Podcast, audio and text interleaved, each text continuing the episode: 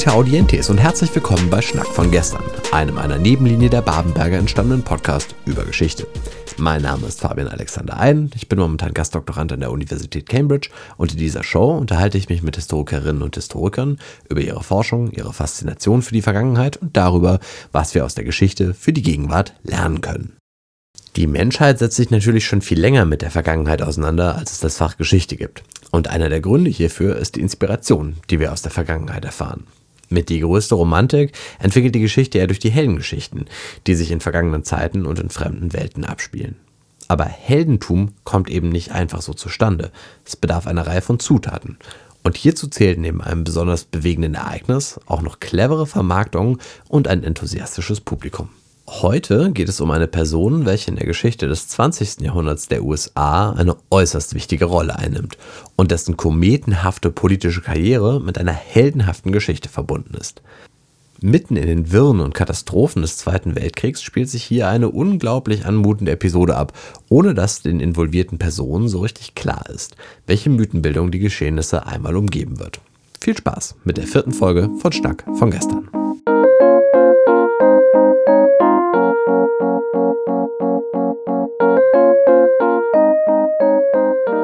Dann ist es mir jetzt ein großes Vergnügen im Podcast Moritz Pöllert zu begrüßen. Lieber Moritz, herzlich willkommen. Ja, schönen guten Abend. Schön, dass du mich eingeladen hast. Moritz, wenn man dich googelt, dann findet man heraus, dass du akademischer Rat an der LMU in München bist. Kannst du mal beschreiben, was, wie da dein Arbeitsalltag so aussieht? Ein akademischer Rat ist eine Stelle im Mittelbau, also kurz unter den Professoren und über den ähm, kurzfristig Angestellten. Ja, mein Arbeitsalltag sieht so aus, dass ich ähm, Staatsexamen korrigiere. Das mache ich gerade im Moment. Die kommen zweimal im Jahr. Ich gebe Kurse, ähm, vor allem Basiskurse und Übungen heißen die an der LMU. Das sind die Standardkurse, die jeder Student besuchen muss. Und in meinem Fall sind das die Leute, die eben Geschichtslehrer werden wollen. Und ähm, ja, es gehört das Forschen dazu. Ich sitze an meiner Bill und ähm, auch an einigen Artikeln. Und diese drei Sachen kommen neben der Verwaltung, ähm, was, wenn die Studenten einen eine E-Mail schreiben und Nachfragen haben zu Hausarbeiten, sind das so die drei Kernaufgaben, die mir jetzt sofort einfallen würden. Wenn wir vielleicht noch mal ein bisschen weiter zurückgehen, kannst du beschreiben, wie du zur Geschichte gefunden hast? Hat dich das schon immer interessiert oder ist das irgendwie erst so im Bachelorstudium oder so irgendwie aufgekommen? Ähm, eine lustige Geschichte. Also ich war als als Kind schon eine Leseratte oder ein Buchwurm, wie auch immer man das bezeichnen will. Und das war ich sehr, sehr gerne. Also ich habe unglaublich viel gelesen und darunter auch viele ja, historische Romane oder Bücher. Mhm. Ähm, studieren wollte ich aber dann etwas Richtiges und habe mich für BWL eingeschrieben, weil ich dachte, Wirtschaft, BWL, ähm, da finde ich einen guten Beruf und ich finde Wirtschaft bis heute sehr, sehr spannend. Ähm, ich habe ein Semester versucht und gemerkt, dass ich mit Zahlen und Statistik ähm, hart zu kämpfen hat und bin freiwillig in eine eine Übung gegangen bei, in antiker Geschichte und parallel neben dem BWL-Studium und habe sofort im ersten Semester gemerkt, hier bin ich glücklich und da drüben bin ich nicht glücklich, kämpfe ich, schwimme ich, gehe ich eigentlich eher unter und habe mich dann für Geschichte eingeschrieben. Ich habe dann tatsächlich ähm, amerikanische Geschichte als Hauptfach ähm, studiert und mittlere Neue als Nebenfach und Englisch als Nebenfach. Ja, so bin ich drüber gekommen. Also erstmal etwas anderes gewählt und gemerkt, Moment, ich sitze in einem Seminar zu antiker Geschichte und bin hier unglaublich glücklich und schreibe alles mit. Und in BWL weiß ich nicht mal ein und aus. Und das war dann die Entscheidung. Die Arbeit an der Uni ist allerdings nicht dein kompletter Arbeitsalltag, wenn ich das so verstanden habe, ne? Ja, ähm, ich bin auch durch das Referendariat hier in Bayern gegangen, ähm, sodass ich voll ausgebildeter Gymnasiallehrer wurde und ähm, habe immer und habe festgestellt, dass ich sehr gerne unterrichte.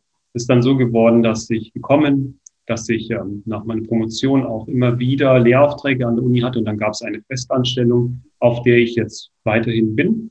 Ähm, aber ich habe gemerkt, dass einfach irgendwie ein Lehrer in mir schlummert oder ich sehr, mhm. sehr gerne unterrichte.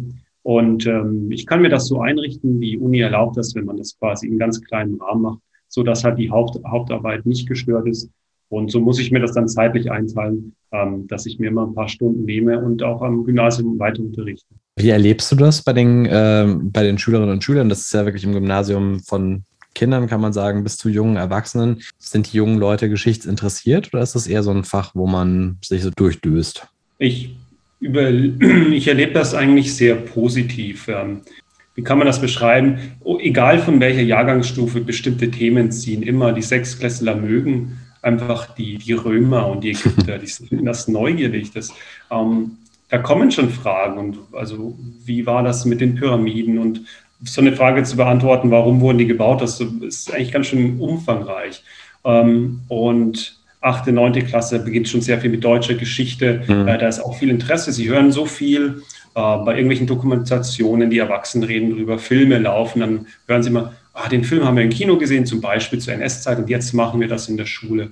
Ähm, ich finde da immer große Neugierde und ähm, viele Lehrer wissen auch und ich auch, manche Themen ziehen dann manchmal nicht und manchmal doch. Ähm, aber insgesamt finde ich nicht, dass man sich durchkämpfen muss, sondern ich habe da eigentlich ziemlich viel Spaß, sonst würde ich es, glaube ich, nicht freiwillig nebenbei machen. Ja, und vielleicht jetzt mal, auf, äh, um auf die andere Seite des Pultes noch zu gucken, wenn jetzt äh, wir Zuhörer haben, die vielleicht Selbstgeschichte studieren und mit der, mit dem Gedanken, Lehrerin oder Lehrer zu werden, spielen. Was würdest du sagen, was muss man, was muss man mitbringen? Was sind so die Spezifika von diesem Beruf, vielleicht jetzt gegenüber einem Beruf in der Wirtschaft?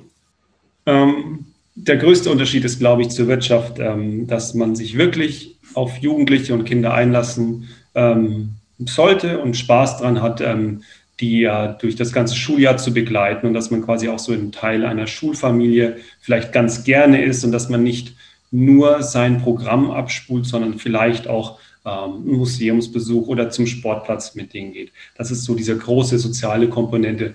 Andererseits finde ich, dass viele Ähnlichkeiten sind. Ähm, wer sehr gut organisiert ist, hat einen Vorteil als Lehrer, also Organisationsfähigkeit. Mhm professionelles Auftreten, Sachwissen, Sachwissen dann eben in den Fächern, die man unterrichtet und das ist dann vielleicht anders in der Wirtschaft, aber solche allgemeinen Fähigkeiten ähm, können einen im Lehrerberuf wirklich auch ähm, sehr attraktiv und erleichtern und äh, macht einem das Arbeiten dann auch, äh, bereitet einem dann wirklich auch viel Freude. Also das sind dann auch Überschneidungen.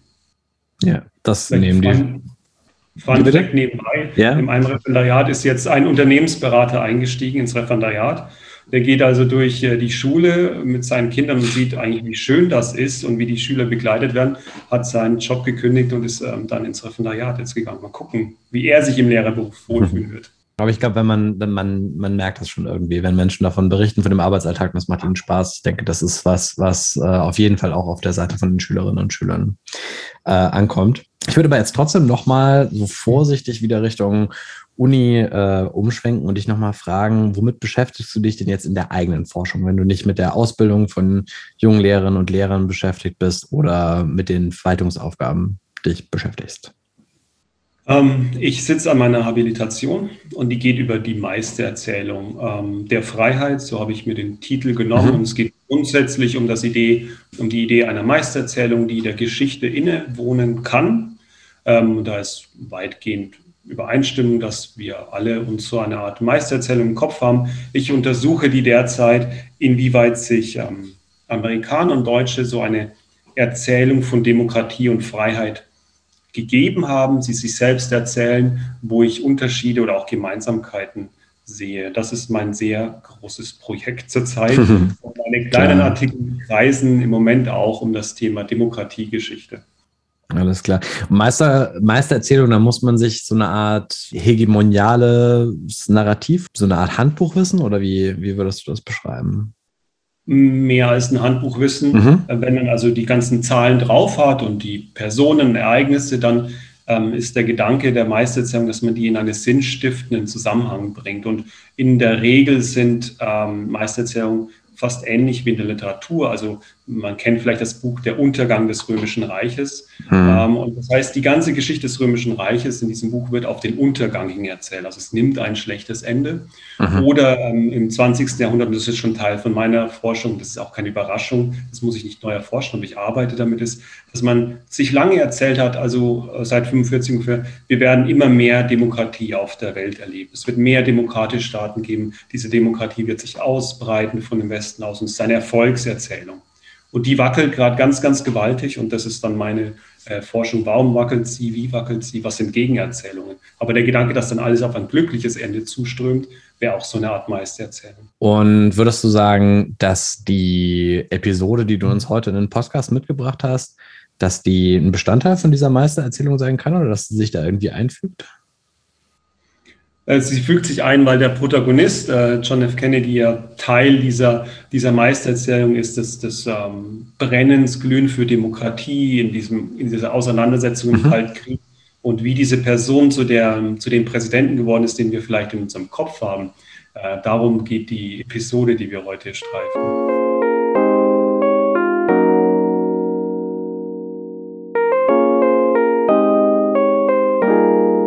Die jetzt folgenden Ereignisse spielen sich während des Pazifikkriegs ab. Moritz, wo befinden wir uns da geschichtlich? Im Zweiten Weltkrieg und ähm, die Geschichte beginnt, ähm, man kann sie beginnen lassen, irgendwo muss man die Erzählung beginnen. Ja.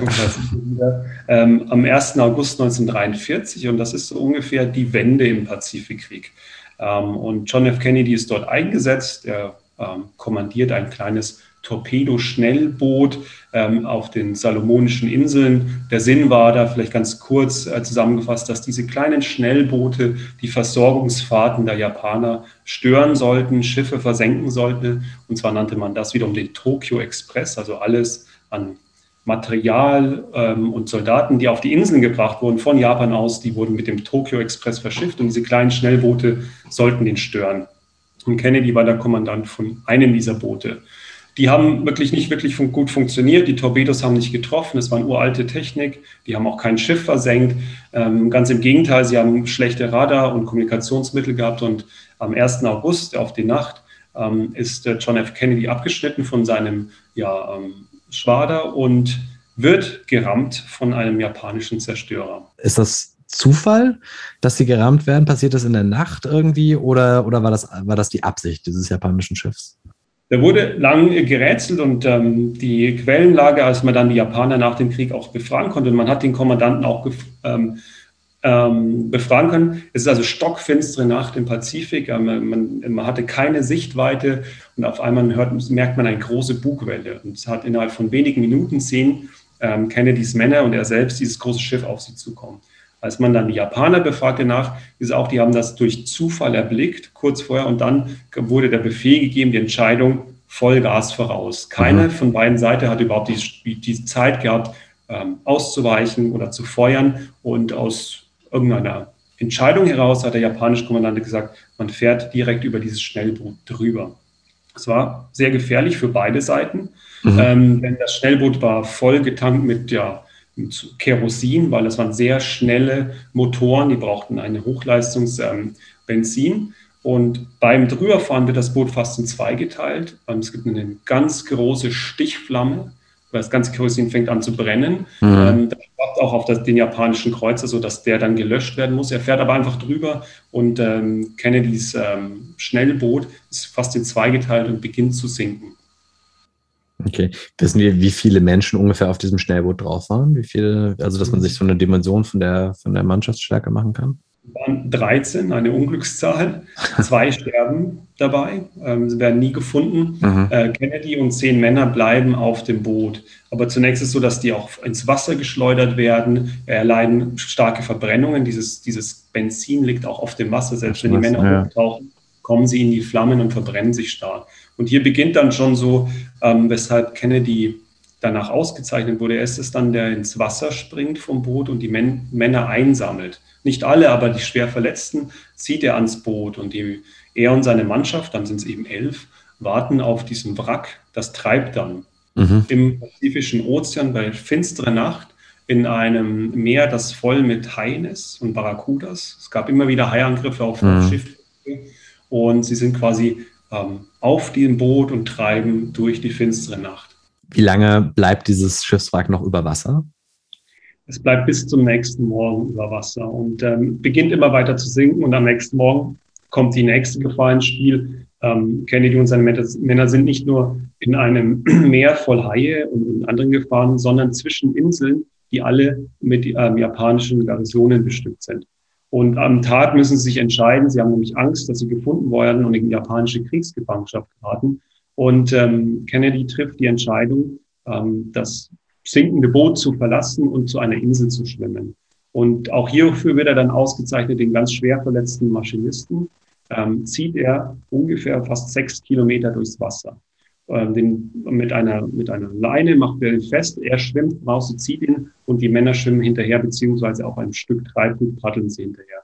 Ja, sechs Kilometer, das muss man sich ja bewusst, das ist eine irre Distanz. Da muss man eine unglaubliche körperliche Fitness und auch gut ausgebildeter Schwimmer sein dafür, ne? Und ja, sein Glück war hier, dass er beim, er war im Harvard Swimming, Swimming Team, mhm. also er hatte eine Vorerfahrung, aber auch das ist für einen geübten Schwimmer hart.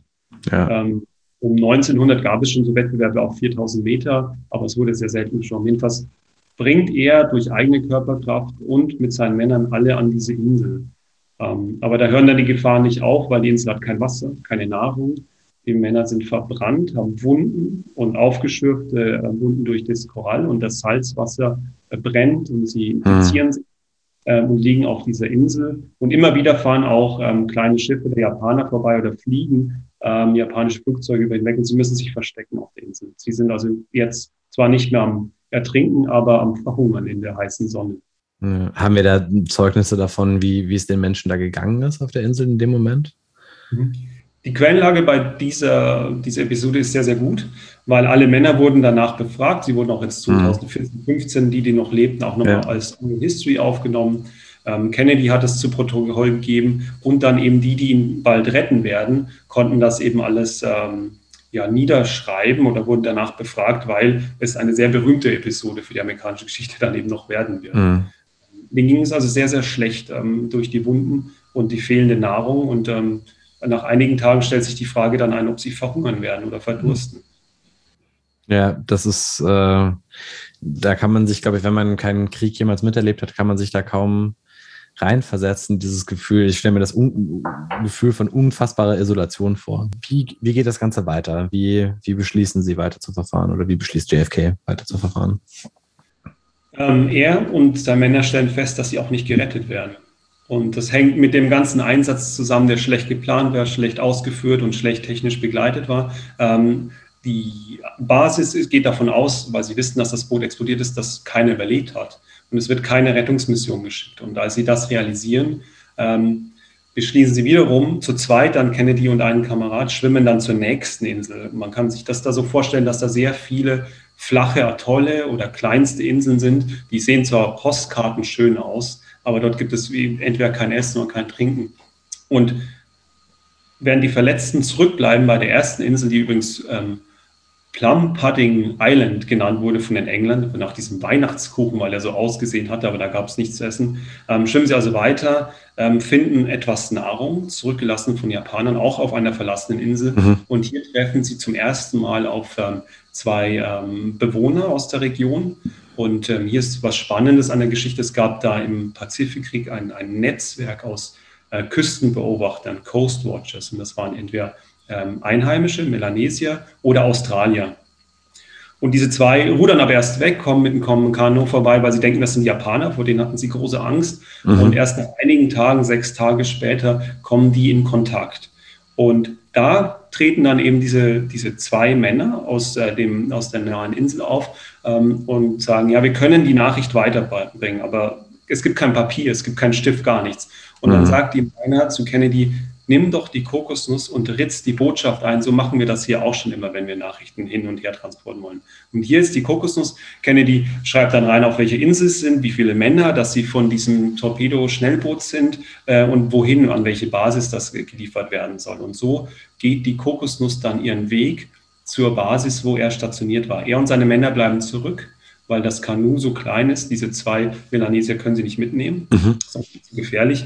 Und sie bleiben dann zurück und diese zwei bringen die Kokosnuss zur amerikanischen Basis zurück bevor wir jetzt gucken, wie die ganze Geschichte ausgeht, wie, wie hat denn der Krieg, der da abgelaufen ist zwischen Amerika und Japan zu dem Zeitpunkt, die Melanesier betroffen, die Menschen, die da, äh, deren, in deren Lebenswelt sich das Ganze abgespielt hat? Dazu haben wir eine ganz gute Quellenlage, weil auch die Menschen, die drei und zwei, die ihn gerettet haben, ähm, haben das ja sozusagen aus, aus Freundschaft und Eigeninteresse gemacht. Die Japaner hatten ähm, ein sehr rassistisches Menschenbild. Es waren wie eine Art Untermenschen. Wir haben mhm. sehr gelitten, die Menschen im Pazifik unter der japanischen Herrschaft. Und es war vorher eine britische Kolonie und das ist dann das Interessante, diese, äh, diese Melaneser konnten teilweise, Kennedy sagt dann so, die reden ja hier wie am Hof von St. James in, äh, in England, so sind die ausgebildet. Sie äh, helfen den Amerikanern aus auch aus der Erfahrung heraus, dass amerikanische Soldaten waren durchmischt. Es waren Schwarze und Weiße und die Hierarchie war nicht so, ähm, wie sie es von den Japanern kannten. Mhm. Deswegen war da gleich eine, ja, ein Entgegenkommen, ein, ein, ein, ein, quasi eine Freundschaft gegenüber ähm, den Amerikanern und Australiern, die dort gekämpft haben. Und ähm, diese Melanesier organisieren sich dann in einem Küstennetzwerk. Sie sind also quasi wichtige Informationsträger und äh, viele von ihnen haben dann Alliierten Soldaten geholfen, ähm, dass sie gefunden werden, wie im Falle von Kennedy, oder dass sie gerettet werden, wenn sie äh, in Seenot geraten sind oder abspringen mussten von dem Flugzeug. Also auch da wieder die, ja, die, die, die Fratze des Zweiten Weltkriegs, die uns da in vielen, vielen von diesen Episoden überall auf der Welt entgegenscheint. Die Botschaft, die in diese Kokosnuss eingeritzt wird, die erreicht ihr Ziel. Mhm. Und erst dann weiß dann der, der führende Offizier in der Basis, dass Kennedy und seine Männer überlebt haben. Und dann äh, muss geplant werden, wie man die überhaupt retten kann, weil noch immer sind diese Kennedy und seine Männer in, in feindlichen Gebiet, umgeben mhm. von Inseln, die besetzt sind von Japanern.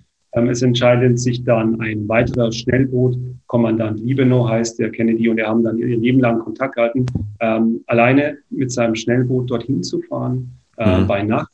Ähm, und äh, Kennedy und seine Männer abzuholen. Auch das war eine relativ gefährliche mhm. Mission. Mhm. Ähm, schnell rein, schnell raus. Ähm, und so werden sie gerettet. Und die Hintergrundgeschichte ist auch noch wiederum, der Melanesier ist in diesem, in diesem Stützpunkt und der amerikanische Offizier überlegt erstmal, kann er das überhaupt glauben? Er hatte gedacht, die Männer sind tot. Er hatte sich schon abgeschieden. Und er hat immer die Kokosnuss in der Hand und sagt, hier ist die Kokosnuss. Es geht ihm alles zu langsam. Er setzt sich also wirklich äh, dafür ein, dass da etwas geschieht. Mhm. So werden dann Kennedy und seine Männer ähm, sehr verhungert, sehr verletzt, ähm, infiziert mit ähm, ähm, tropischen ähm, Pilzen und Infektionen zur Basis gebracht. Es gibt ein Foto von ihm, er sieht fast aus wie ein Skelett. Mhm. Ähm, Kennedy in dieser Zeit nicht nur lang geschwommen ist, nicht nur die sechs Kilometer, er versucht bei Nacht, und das ist was ganz Verrücktes, ähm, bei Nacht immer wieder auf offene See, da ist also so eine Mündung zwischen zwei Inseln raus zu schwimmen, bleibt dort mehrere Stunden, versucht, andere Schnellboote mit Licht Blinkern anzulocken. Aber mhm. es sind keine draußen gewesen. Es macht er mehrere Nächte, wo er mehrere Stunden auf See ist und ähm, ist deswegen dermaßen erschöpft, dass er wirklich ähm, danach ähm, ins Hospital muss und wieder mhm. ja, werden muss. Wie, wie lange hat diese Tortur insgesamt gedauert? Wie lange waren die gestrandet? Die waren vom 1. August bis zum 7. Äh, August auf, diese, in, auf dieser Tortur. Und dazu gehört es, dass dann, ähm, sie waren fast zwölf Stunden auf dem Wrack. Kennedy war 30 bis 36 Stunden nur im Meer mhm. ähm, und sie lagen unter glühender Hitze ohne Essen und Trinken auf den Inseln. Also es war eine, eine sehr krasse Tortur. Die Nahrung war dann gar nicht das Schlimmste, sondern das Wasser.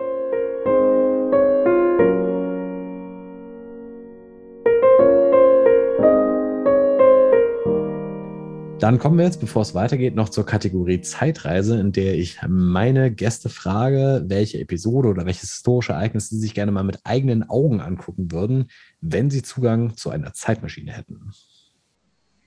Es ist die ähnliche Zeit, aber ich würde, ich hätte sehr, sehr gerne das Live-Konzert von Elvis Presley auf Hawaii gesehen. 1950er, 60er hätte ich gerne erlebt. Ähm, ich glaube gar nicht, dass die so bieder waren, wie es immer heißt, diese biederen 1950er. Dort bricht der Rock'n'Roll aus und ähm, die Musik ist unglaublich gut und ich und dieses, diese Art von Zeit hätte ich gern mal gesehen. Einfach auch einfach die Musik im Ohr zu haben und zu sehen, wie die Menschen da getanzt haben, mitzutanzen und vielleicht dann auch mal zu einem Urteil zu kommen, ob das denn jetzt wirklich alles so bieder war oder alles sich aufgebrochen hat. Also die gute alte Zeit, wie manche behaupten, einfach mal selbst sehen. Also du meinst, du spielst jetzt auch so ein bisschen drauf an, so 50er Jahre in Amerika mit so einem ganz starken Antikommunismus und so, eine, so, einer, so einer Linientreue, so ein bisschen, ob das, ob das wirklich so, äh, so gewesen ist.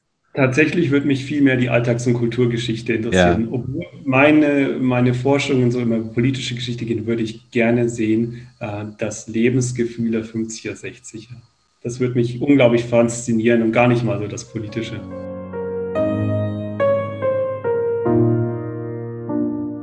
Es gelingt ihnen, gerettet zu werden durch die Initiative von John F. Kennedy, durch die, ja, durch die Menschlichkeit der Melanesier, die du beschrieben hast, und durch den Einsatz dieses Torpedobootes. Und die Geschichte von John F. Kennedy endet natürlich äh, noch nicht an dieser Stelle, sondern der verfolgt später natürlich eine sehr, sehr erfolgreiche politische Karriere. Wie, welche Rolle spielt denn die Kokosnuss dann im weiteren Verlauf seiner Karriere? Die Kokosnuss wird immer präsent bleiben, aber sie tritt dann in den Hintergrund für dieses Schnellboot. Das heißt, also dieses Schnellboot im Amerikanischen heißt PT 109. Und ähm, John F. Kennedys Vater äh, war ein sehr gewiefter und zielstrebiger äh, Patriarch. Er hatte immer geplant, dass ähm, er eine politische Dynastie aufbaut. Mhm. Und dafür war gedacht eigentlich äh, Kennedys älterer Bruder, aber der stirbt als Bomberpilot in, äh, äh im, im Luftkrieg äh, zwischen England und dem Deutschen Reich damals. Ab dem Zeitpunkt entscheidet der, der, der, Vater Kennedy, dass jetzt John F. Kennedy der Ausgewählte der eine ist. So wird es auch fast gesagt von ihm. Und die haben da mehrere Gespräche. 1946 ist das.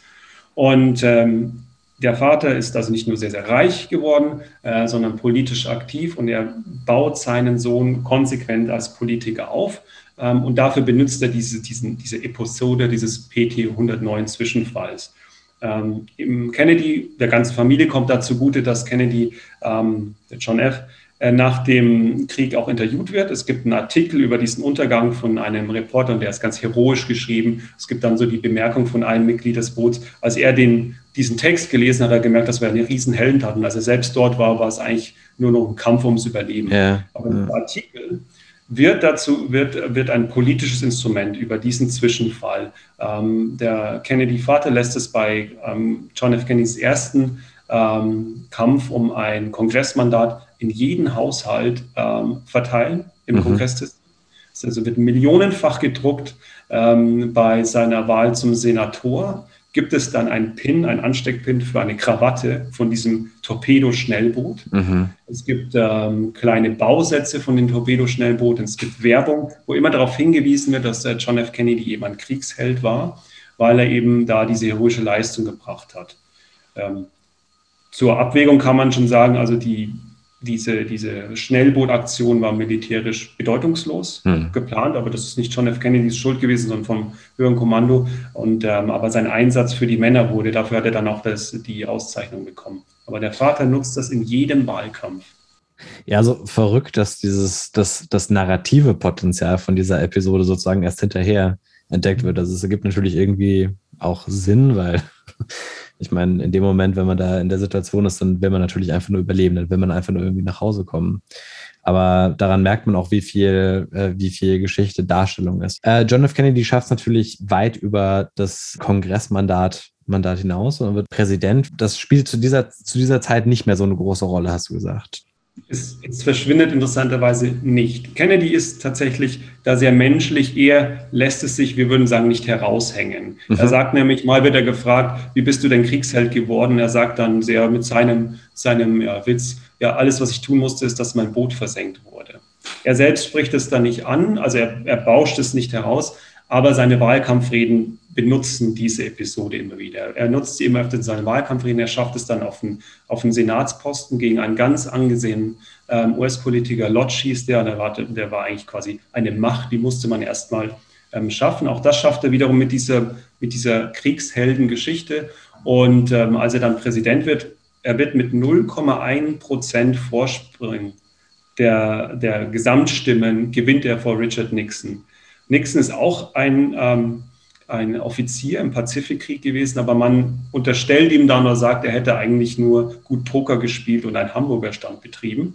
Und Kennedy ist aber wiederum der, der auf diesem Schiff ist, untergegangen ist und ähm, ja unter Lebensgefahr auch äh, um seine Männer gekümmert hat. Er wird also mit 0,1 Prozent der Stimmen ähm, Präsident vor Nixon damals. Und es gibt Historiker, die sagen, ohne diese Torpedoboot-Episode gäbe es den Präsidenten John F. Kennedy nicht. Mhm. Und vielleicht, um das dann abzuschließen, ja. ähm, bei der ähm, Inaugurationsrede ähm, fährt dann vor John F. Kennedy eine, ein Nachbau dieses Torpedoboots an dem Präsidenten vorbei und dort drin sitzen die Überlebenden der Mannschaft. Ähm, im, in Washington fährt also dieses nachgebaute mhm. äh, Schiff ähm, an der Washington Mall vorbei und ähm, jubelt ihm zu. Also es wird, wird bis zur, zum letzten Punkt genutzt oder ist mit ihm verbunden. Es gibt dann sogar ein Buch während seiner Präsidentszeit und einen Film, einen ganz, ganz schlechten Film. John F. Kennedy hat ihn auch nicht gemacht. Ähm, also eine ganz schlechte Hollywood-Produktion. Und äh, die Kokosnuss ist ähm, etwas, was John F. Kennedy anscheinend ähm, immer in Erinnerung haben wollte. Das ist auf seinem, in seinem Büro als Senator zu finden gewesen und er nimmt es dann mit in den, ins Weiße Haus. Ins Weiße Haus werden dann auch äh, diese Melanesier eingeladen, er trifft sie dann auch wieder, diese Küstenbeobachter des Coast Watches. Und die Kokosnuss bleibt mir als lebenslange Erinnerung an diese Episode. Dann sehen wir diese, diesen Gegenstand zwischen Objekt, das einfach eine tiefe persönliche Bedeutung für JFK hat und auf der anderen Seite diese Episode, die einen ganz erheblichen Wert für politische Kampagnen hatte. Wie gehst du denn jetzt als Historiker damit um? Wie analysierst du die Geschichte und wie würdest du sagen, welchen Erkenntnishorizont haben solche Episoden? Für die Person John F. Kennedy einen, einen großen, wenn man ihn also verstehen will, wenn man sagt, okay, wie nähere ich mich einer historischen Figur, die so Mythen umworben ist. Und mhm. man merkt ja auch, dass diese, dieser Vorfall im Pazifik ähm, auch wirklich auch ausgeschmückt wird. Gar nicht mal so von ihm, sondern dann eben von Hollywood und, und mhm. von den Journalisten ähm, und genutzt wird von seinem Vater, ganz klar, politische Instrumentalisierung. Ähm, Kennedy war da etwas ruhiger, aber es hat ihn ja verändert. Ähm, Kennedy galt immer so ein bisschen als, als Playboy, auch vor und nach dem Krieg. Er war der Sohn einer unglaublich reichen amerikanischen Familie, hat die Welt bereist, ähm, sehr, sehr viele Frauen auf dieser Weltreise kennengelernt mit sehr, sehr berühmten Namen ähm, und war eigentlich nicht auf der politischen Schiene. Er geht dann mhm. wirklich, kommt aus diesem Pazifikkrieg verändert zurück. Das hat wohl jeden so getroffen. Er ist weiterhin jemand, der feiert und ähm, äh, quasi ein, ein, ein, soziales Leben pflegt, an dem quasi die, die Yellow Press interessiert ist. Ähm, aber die Führungsqualitäten und eine gewisse Ernsthaftigkeit, sagt das Umfeld, ist dann eingetreten. Er hat nie so sein, sein, sein, sein, sein ja, verschmitztes Lächeln verloren, ähm, aber er tritt anders auf, mit einer anderen Erfahrung und er hat Führung bewiesen. Ähm, das ist die Veränderung, die diese Episode in ihm hervorgerufen hat. Und vielleicht für die Gesellschaft, in der sich diese Wahlkämpfe abgespielt haben, äh, können wir daraus auch ein bisschen was erkennen, welche, welche Werte da besonders hochgehalten werden? Ähm, wie sehr oft in der amerikanischen Geschichte hatten Kriegshelden einen mhm. großen Amtsbonus. Nun hatte den Nixon aber auch, aber seine Geschichte, sein Erlebnis war einfach nicht spektakulär genug. Ähm, er war auch eingesetzt im Pazifikkrieg, aber es war verblasste gegenüber dem äh, von Kennedy. Die Gesellschaft der 1960er und auch danach schätzte es sehr und eigentlich bis heute, wenn ähm, ein Präsident oder irgendein Amtsinhaber auch einen Dienst geleistet hat. Und das ist diese Generation des Zweiten Weltkriegs, die die amerikanische Gesellschaft prägt, die selbst Wähler sind und die selbst in Führungspersönlichkeiten kommen. Da ist Kennedy quasi der Normalfall und nicht die Ausnahme. Hm. Kannst du dir da einen Reim drauf machen, dass in der amerikanischen Gesellschaft so ein starker Schwerpunkt auf Individualismus gelegt wird und äh, auf die Freiheit des Individuums, aber gleichzeitig kommt diesem Gemeinschaftsdienst und dem, das Militärische ist ja eigentlich erstmal nichts, in dem das Individuum besonders viel Platz hat. Warum dem trotzdem so ein großer Wert dabei zukommt? Also wie bringt man, wie bringt man das zusammen? Was sagt das aus für eine Gesellschaft? Das geht über den, ähm, die Idee des Patriotismus. Also du hast absolut recht, dass im, in ähm, der Armee man sich unterordnen muss, das individuell zurückstehen muss.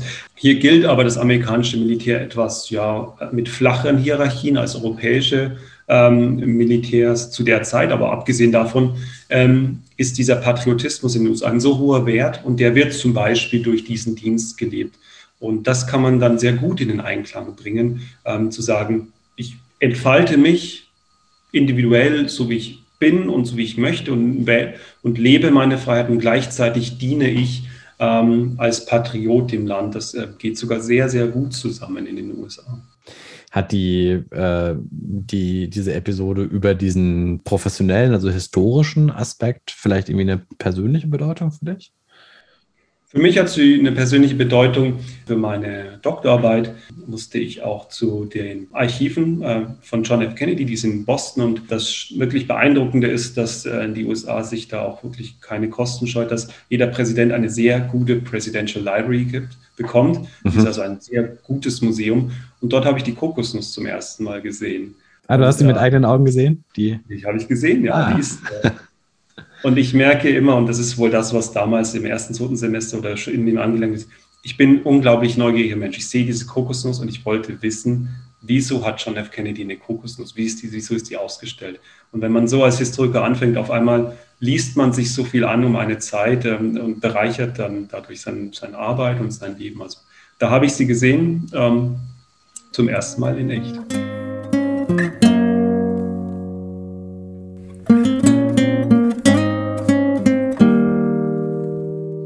Haben jetzt diese Geschichte gehört, die so voll ist, voller Heldenhaftigkeit und Heroismus, aber gleichzeitig auch irgendwie so einem gewissen Maß von Berechnung auf der anderen Seite, äh, was die politischen Karrieren angeht.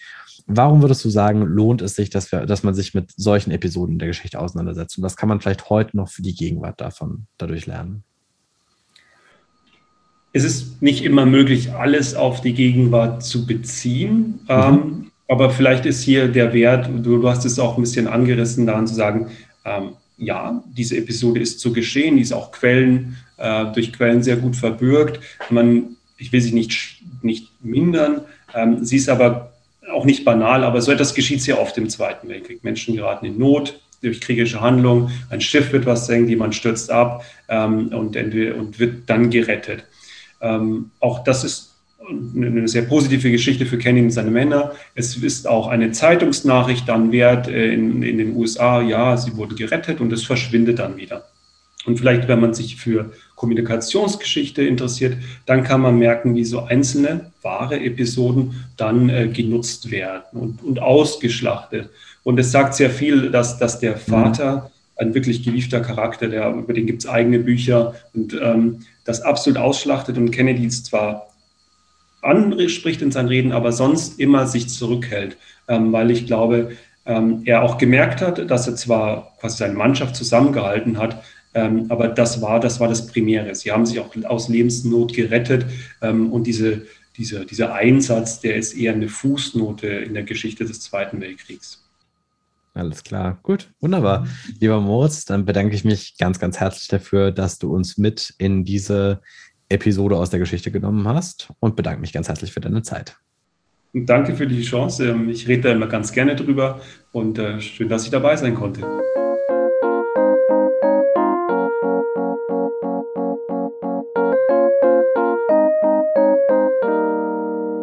Tja, wer hätte geahnt, dass die legendären Reden von John F. Kennedy womöglich nie gehalten worden wären, ohne ein paar auf eine Kokosnuss geritzte Worte ich finde, dass diese Geschichte nicht nur illustriert, dass Heldengeschichten nicht einfach so passieren, sondern dass sie erzählt werden müssen und somit konstruiert sind.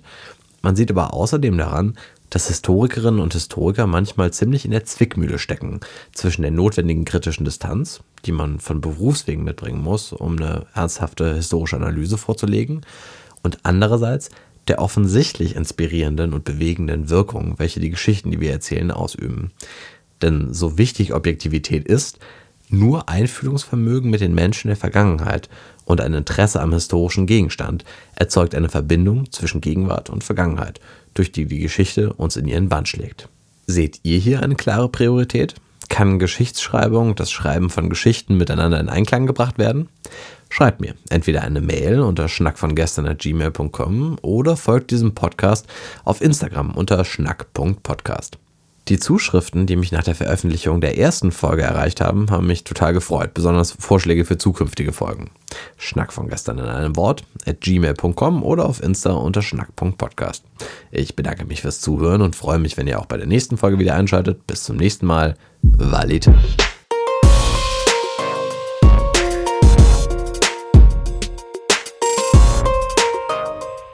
Dieser Podcast wurde konzeptioniert und produziert von mir, Fabian Alexander Eiden. Mein heutiger Gast war Moritz Pöllert.